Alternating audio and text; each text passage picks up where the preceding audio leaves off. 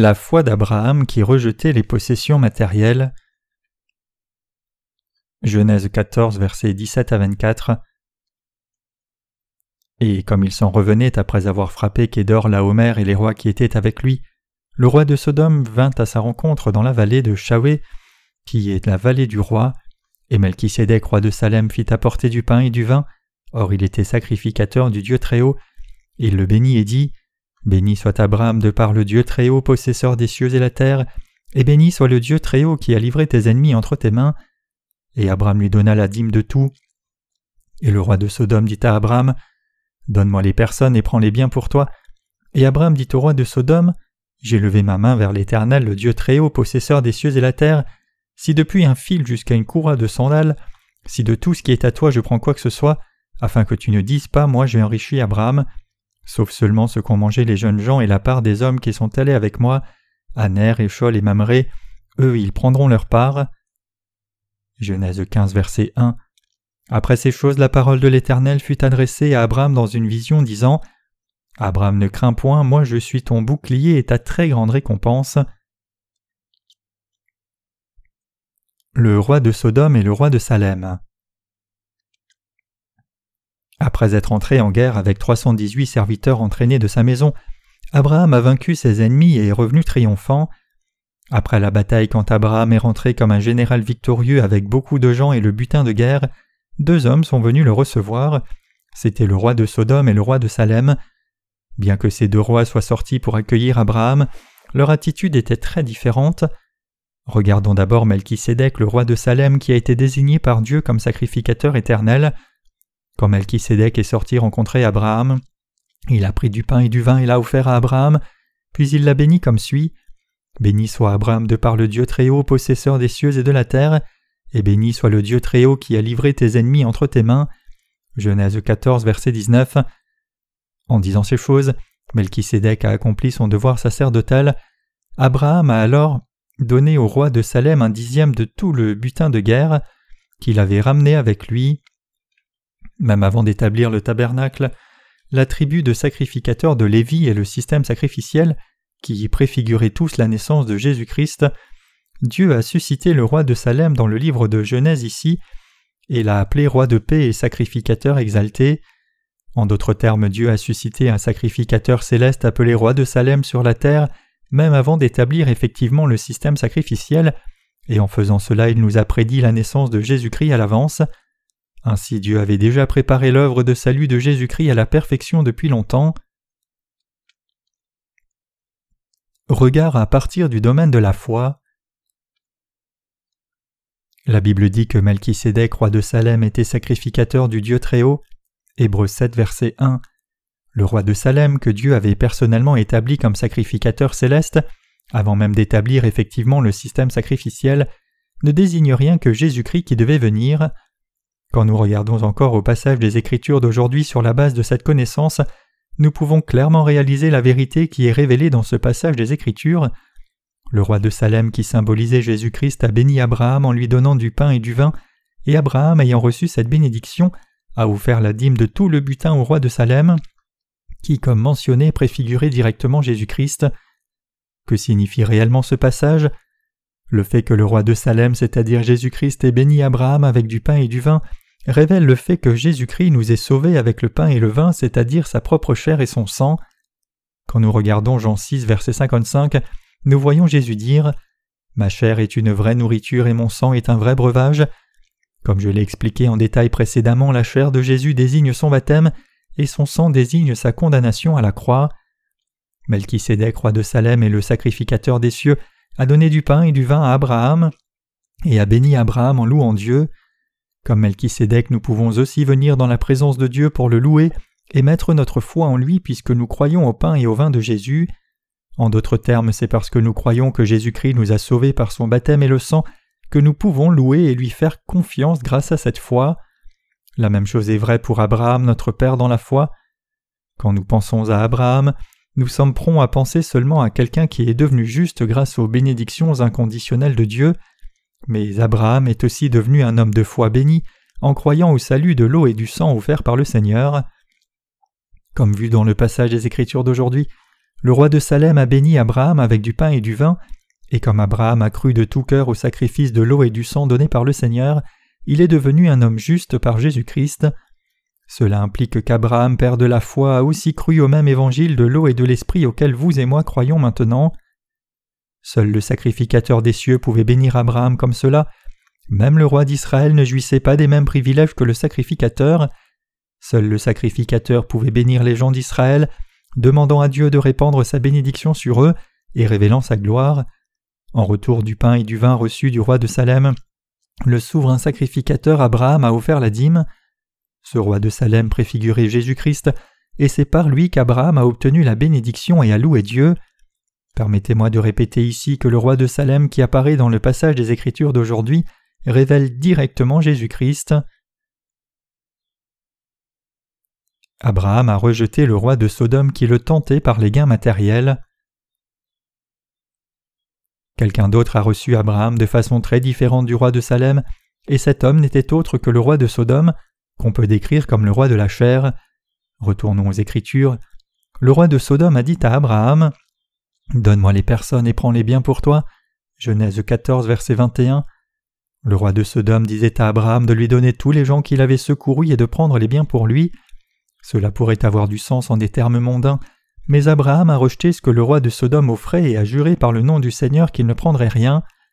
Donc Abraham n'a rien pris du roi de Sodome, à part une partie du butin réservé pour les hommes qui étaient allés à la guerre avec lui, et a donné le reste du butin au roi de Sodome pour qu'il ne puisse pas dire Abraham est devenu riche en prenant ce butin. Que signifie ce passage?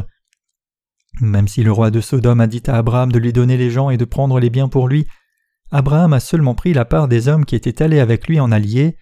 Cela nous enseigne que les prédicateurs de l'Évangile et les justes, c'est-à-dire nous les fidèles, doivent rejeter toute envie de richesse et se focaliser seulement sur l'âme. C'est quand nous rejetons notre envie matérielle et courons vers l'âme que Dieu devient notre bouclier et berger, qui nous donne la foi et pourvoit à tous nos besoins, tout comme Dieu est apparu à Abraham et lui a dit je suis ton bouclier et ta grande récompense. Genèse 15, verset 1. Après avoir vaincu quatre rois, Abraham est revenu avec beaucoup de butin, mais il n'a pas succombé à l'envie devant toutes ses richesses. Il a clairement rejeté la position de roi de Sodome de lui donner la main, et immédiatement après cela Dieu est apparu à Abraham et lui a donné les bénédictions du ciel en lui disant Je suis ton bouclier et ta très grande récompense. Genèse 15, verset 1. Si ceux qui suivent le Seigneur cherchent avec envie les possessions matérielles, ils ne peuvent pas vraiment gagner d'âme.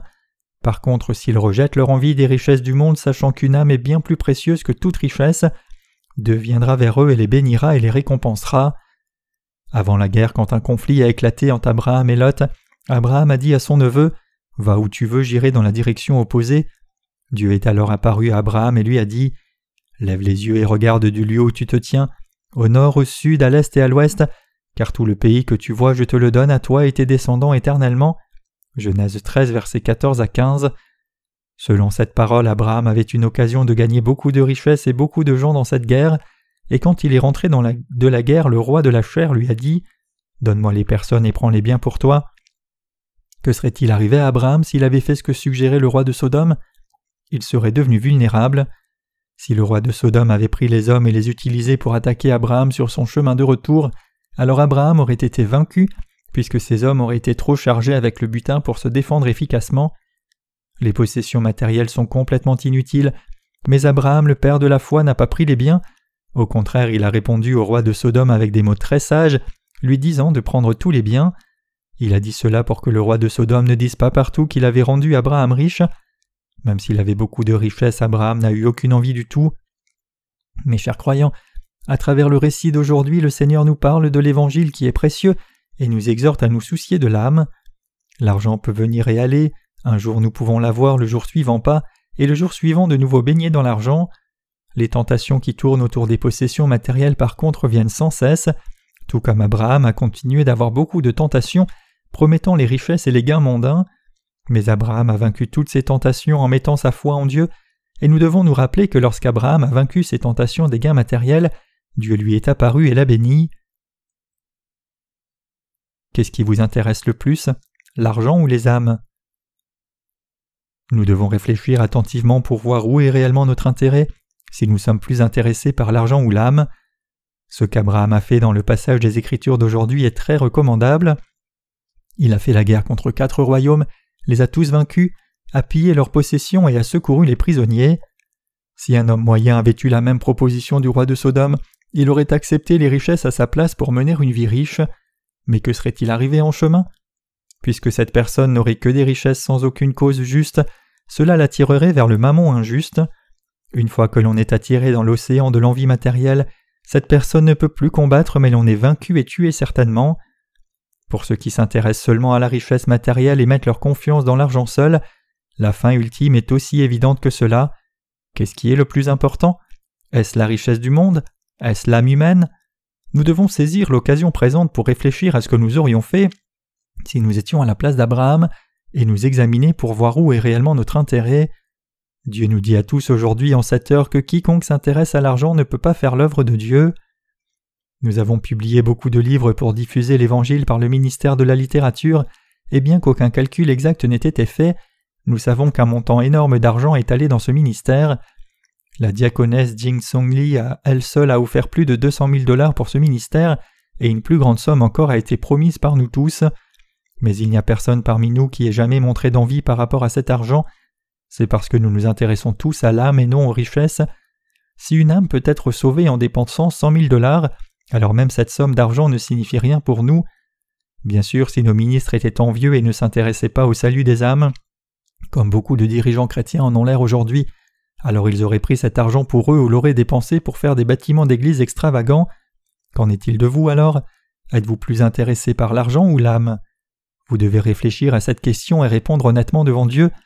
Autrement dit, vous devez vérifier votre foi pour voir si elle est juste ou fausse, et si elle n'est pas bonne, vous devez fermement rejeter ce qui doit être rejeté et prendre ce qu'il faut prendre. En bref, vous devez fixer votre cœur clairement. Ce n'est en réalité pas si facile d'être aussi résolu qu'Abraham. Si vous étiez devant un tel butin de guerre, seriez-vous aussi capable d'abandonner la richesse et de dire Je ne prendrai rien, même pas la courroie d'une sandale Genèse 14, verset 23. Pourriez-vous rejeter toute richesse matérielle de ce monde si cela vous permettait de prêcher l'Évangile à beaucoup d'âmes et de les sauver? Rappelez-vous que ce ne sont que ceux qui répondent à cette question par un oui ferme, à qui Dieu apparaît pour devenir leur berger et qu'il récompense. Bien que ce soit difficile, aucun serviteur de Dieu ne devrait jamais rechercher les biens matériels. Mes chers croyants, aucun croyant ne devrait jamais suivre les richesses matérielles c'est parce que les richesses matérielles en elles-mêmes ne sont pas importantes, c'est juste quelque chose de nécessaire pour prêcher l'Évangile. Les possessions matérielles dont je parle ici ne signifient pas que l'argent. Suivre la valeur charnelle, c'est comme suivre les richesses matérielles. Par hasard, vous aimez-vous plus vous-même que l'Évangile que le Seigneur vous a donné, ou même que Dieu lui-même? C'est aussi suivre les gains matériels. Personne qui s'aime lui-même plus que Dieu ne peut servir l'Évangile avec une consécration entière. Si vous êtes une telle personne, alors je vous demande de rejeter tous vos désirs égoïstes. En le comparant à vous et moi, Abraham est un homme vraiment honorable, digne de notre respect. Après tout, il a rejeté tout le butin de guerre et n'a rien pris, même si tant de richesses lui a été offerte. Maintenant, imaginez que quelqu'un vous montre cent millions de dollars et vous pose la question suivante Je te donnerai tout cet argent si tu cesses de servir l'Évangile. Vas-tu abandonner cent millions de dollars et continuer de servir l'Évangile? Ou vas-tu prendre cet argent et vivre le reste de ta vie dans le confort, puisque tu es déjà né de nouveau en croyant en Jésus? Que feriez-vous alors? Peut-être que vous trouveriez une issue intelligente en disant Je vais prendre les cent millions et continuer de servir l'Évangile. Cependant, mes chers croyants, il n'y a pas de terrain neutre devant le Dieu juste. Vous ne pouvez servir deux maîtres. Entre l'argent et l'Évangile, si vous voulez la possession complète de l'un, vous devez infailliblement abandonner l'autre. Qu'abandonnerez-vous alors? Abandonnerez-vous l'Évangile ou cent millions de dollars? Cent millions de dollars peut ne pas sembler une somme si forte en mots, mais en fait c'est une grande somme qui dépasse votre plus folle imagination. Si nous devions assembler cent millions de dollars en billets de dix dollars, cela remplirait toute cette pièce et il resterait des tonnes de billets. Même un million de dollars est une grande somme d'argent, mais vous et moi devons abandonner ces cent millions de dollars non seulement dans notre tête mais en termes réels. Abraham a abandonné une bien plus grande richesse que cent millions de dollars, dans le passage des Écritures d'aujourd'hui, et après cela Dieu est apparu à Abraham et l'a béni. Ce Dieu Tout-Puissant est aussi notre Dieu de récompense, répandant ses récompenses sur nous tous. Ne sous-estimez pas Abraham, il était vraiment un homme de grande foi. J'espère et prie que Dieu fasse aussi de nous de tels gens de foi comme Abraham. J'ai toute confiance que Dieu nous formera effectivement en de tels gens de foi, et je lui donne toute ma reconnaissance pour cela.